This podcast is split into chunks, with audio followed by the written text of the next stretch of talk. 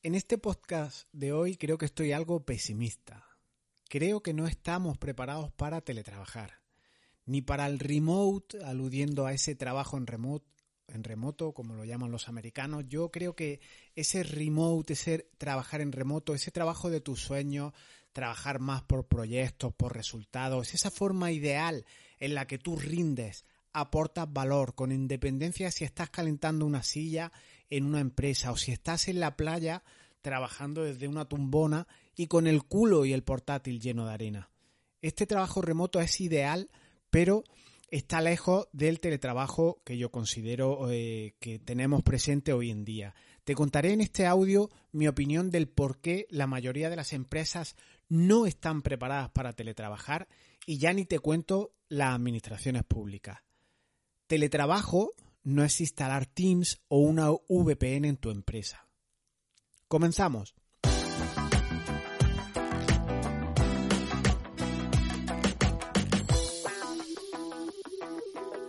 Escuchaba el domingo pasado en, el programa Salvados que se emite en una de las cadenas de televisión española, eh, cómo una enfermera hablaba del desbordamiento que han existido en los hospitales durante marzo con, motivo de la pandemia. Una situación, mm, refería a ella, que era nueva, imprevista, era sorpresiva eh, eh, eh, en, esa situación, pero que la segunda ola ha vuelto a ocurrir y no nos ha pillado prevenidos, no nos ha pillado preparados y ha vuelto a suceder lo mismo. Y decía algo interesante y decía que no estábamos preparados antes, no hemos hecho los deberes, ha vuelto a pasar, no estamos preparados ahora y traslada este argumento a las empresas, a las administraciones que no estén relacionadas con la sanidad y ya te puedes imaginar lo que pasa. Yo considero en este pesimismo que, me, embarga hoy que no estamos preparados para el trabajo y mucho menos para ese remote, ese trabajo en remoto sin estar eh, limitado a, a, horarios, a presencialismo, a control. Ese remote es rendir eh, resultado, aportar valor. De esto no hablamos ni siquiera en este, en este audio. El teletrabajo en las empresas tiene unas pequeñas pegas. Teletrabajar es poder decir en realidad que puedes realizar desde casa la misma tarea que realizas en una oficina. Si estás en la empresa o si estás en la casa, aprenderás eh, o, darás un servicio de manera mm, igual que si trabajas desde una oficina improvisada, desde un hotel, en cualquier lugar, estés donde estés, vas a, trabajar como si estuvieras en la oficina, dando el mismo servicio al cliente que tú tengas ideal, sea un ciudadano, sea un cliente, sea otra empresa. Entonces hay una serie de características, voy a dejarlas en tres, aunque podría hablar de muchas más, que yo considero básicas para ese teletrabajo, para que sea un teletrabajo efectivo, de calidad y haya un servicio que llegue al, al que lo recibe, al cliente, al ciudadano. Yo creo que tres características son básicas. La primera, debes de poder atender a ese cliente igual que si estuviera en la oficina. El teléfono, la presentación de documentación, la recogida de documentos, etcétera, todo tiene que ser que ser igual, en las mismas condiciones. Si no, alguien se ve mermado o alguien se ve perjudicado por este tipo de teletrabajo. Segundo punto, la jornada laboral, pongamos por caso, si la tuya es de 8 a 3, por ejemplo, es justo ese tiempo el que tú debes de estar teletrabajando desde casa, porque si alguien va, acude a ti a las 9, a las 2 y tú no estás dando ese servicio, ya no estás cumpliendo con ese básico que yo te apunto. Y tercer punto, el trabajo que en sí tú realices debes de poder medirlo si no estás físicamente en tu puesto tradicional, en esa oficina en la que trabajabas, pero estás en casa, que tú puedas medir el rendimiento de ese 8 a 3, ese horario hipotético que tienes, a ver qué has hecho, qué has rendido, cómo ha ido tu jornada teletrabajando, ya sea desde casa, desde un hotel, desde un coworking, me da igual. Por tanto, tres características, al menos tres características que deben darse, deben concurrir para que haya un teletrabajo efectivo. Como digo, entre muchas otras razones que podría, que podría ocurrir. Entonces ahora cabe hacernos dos preguntas más macro. ¿Cumplen las empresas con estos tres básicos que te he apuntado? Y las administraciones, los ministerios, las consejerías, las diputaciones, los ayuntamientos, las entidades locales menores, cumplen con estas características del teletrabajo. Pues vamos a desglosar muy rápido estas tres ideas, empezando por las empresas. ¿Puede una empresa atender a su cliente de manera igual, de lo mismo de efectiva, si el teletrabajador está en su casa, está en un hotel, está en un coworking?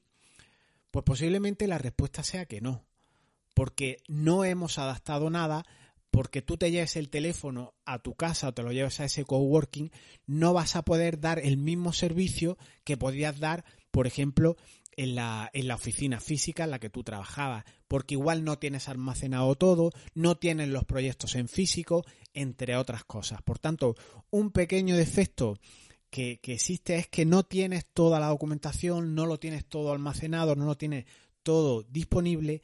E igual este pequeño defectito no lo tenías antes del COVID y ahora, aun siendo la segunda ola de COVID, tampoco te has adaptado. Me refiero a las empresas. Segundo punto, segunda característica básica que te apuntaba, ¿pueden los empleados trabajar el mismo horario, ese 8-3 hipotético, desde casa, desde un coworking? ¿Cómo sabemos si están realmente en casa? Pues igual en la empresa tampoco puedes determinar esta cuestión de si el trabajador está cumpliendo el horario que tiene o si realmente está en casa o en el centro que haya determinado para teletrabajar. Porque coincidirás conmigo que también si, si, quiere haber escaqueo, si quiere haber ausentismo, no por el hecho de que esté sentado en la oficina tradicional todas las horas, se está rindiendo. Pero si ya sale el, trabajador del, del ámbito de un supervisor, de un coordinador, del jefe, ya el rendimiento también se nos escapa y no sabemos si se está trabajando ese horario desde casa o no.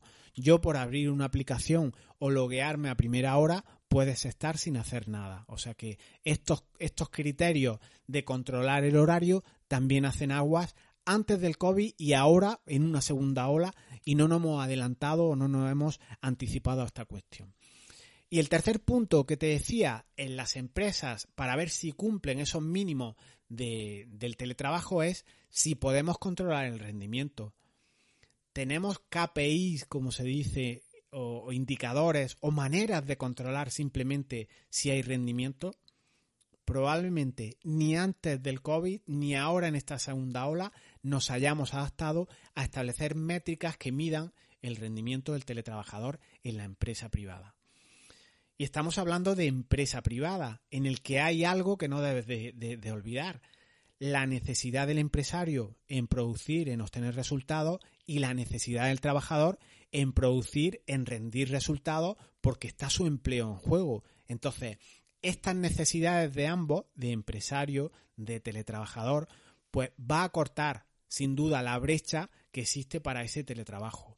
Ambos están interesados en que funcionen, uno por resultados y otro por mantener su puesto, y las brechas, tanto digitales como de motivación, se harán mínimas. ¿Qué ocurre cuando nos vamos a la administración pública? Cuando están implicados políticos, cuando están implicados funcionarios no del todo motivados o sin motivación alguna. Pues vamos a ver estos tres puntos que hemos comentado, básicos que se necesitan para teletrabajar. ¿Están las administraciones preparadas para tratar al contribuyente igual que si, que si fuera en físico a esa oficina, a esa diputación, a ese ayuntamiento? Pues posiblemente no.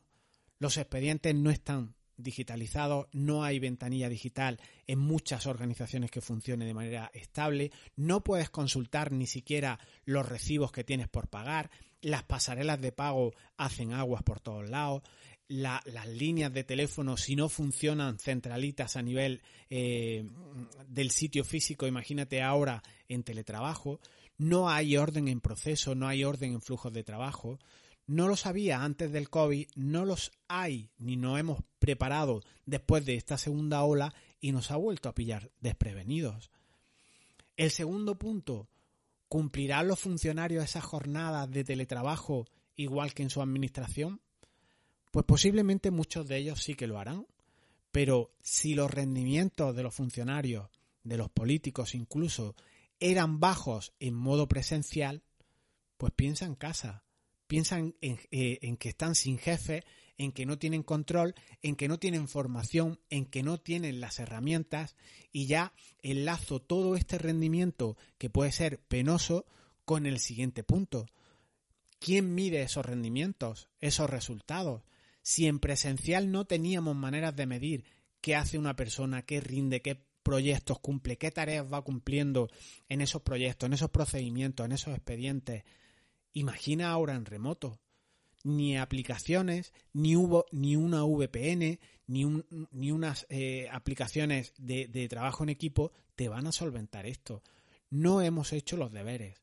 Y en lo público, ni los políticos tienen la motivación posiblemente, ni la necesidad porque no son despedidos, pero es que los funcionarios tampoco su motivación en la mayoría de los casos, ya digo que las generalizaciones son puñeteras, la motivación brilla por su ausencia en muchos de ellos. Y entonces siempre hay escudos, siempre hay excusas, siempre hay sitios en los que cobijarse del tipo la VPN a mí no me va, a mí no me han dado formación o yo ya estoy mayor para aprender cosas nuevas. La brecha para teletrabajar y hacerlo con efectividad en la administración pública es mucho más complicada que la administración eh, que, la, que la empresa privada.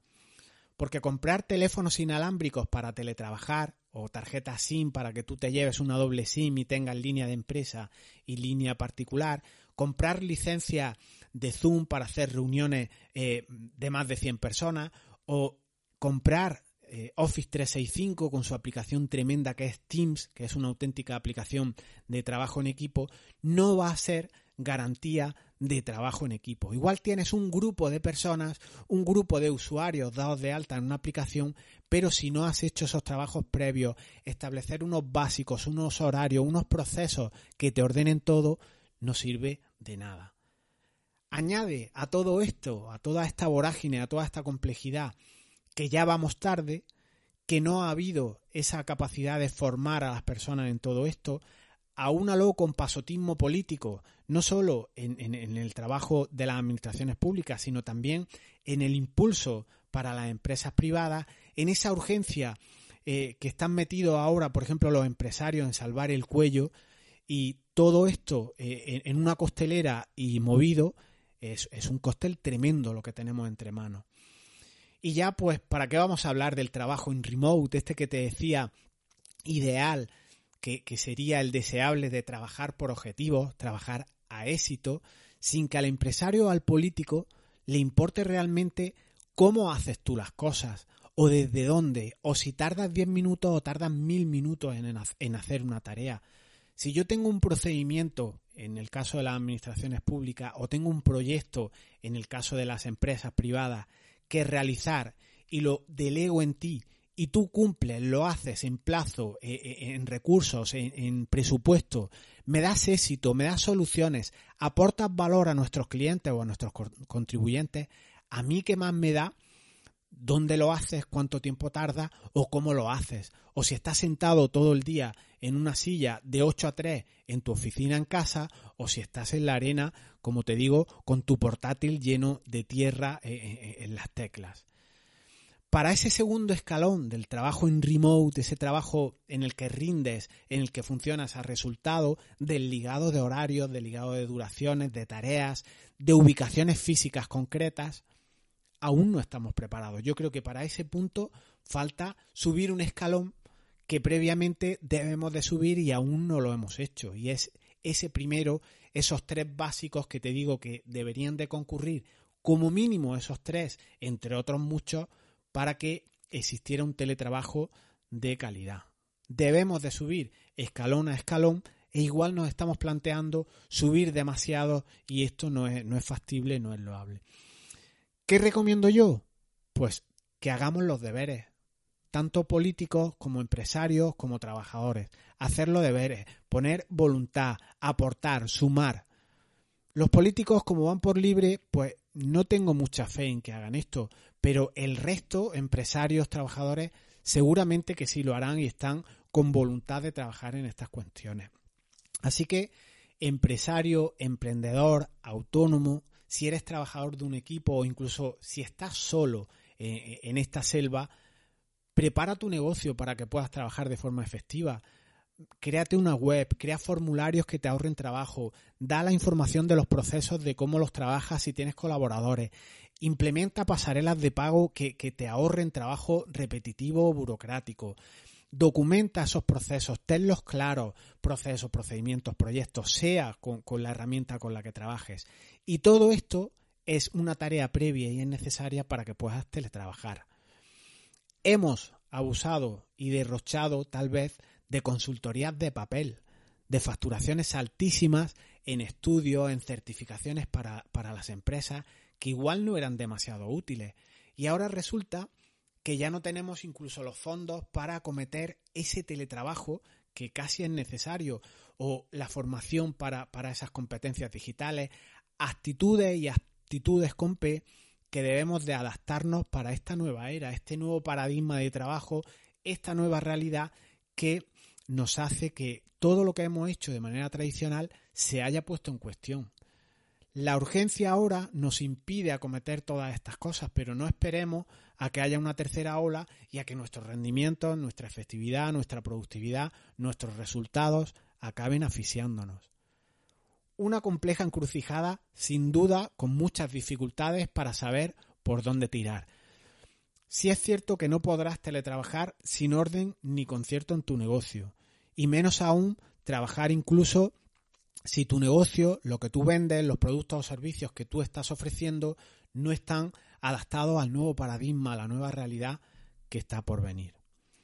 Yo sí que te recomiendo hacer las cosas poco a poco, escalón a escalón, y no querer solventar cosas a un nivel muy alto cuando tienes partes más básicas, procedimientos, procesos más elementales que ni siquiera los tienes definidos.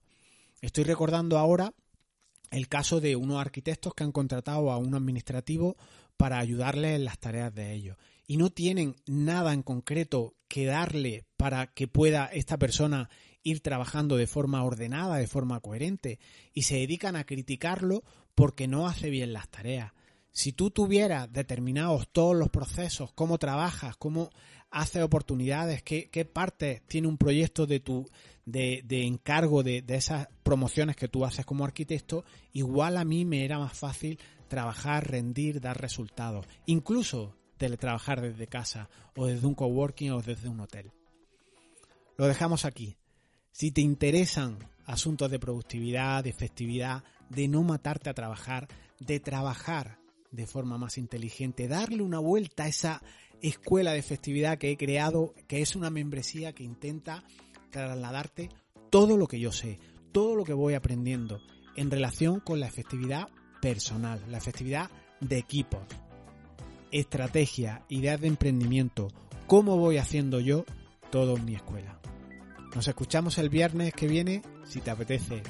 Muchas gracias, abrazos virtuales, codazos, gracias por estar ahí.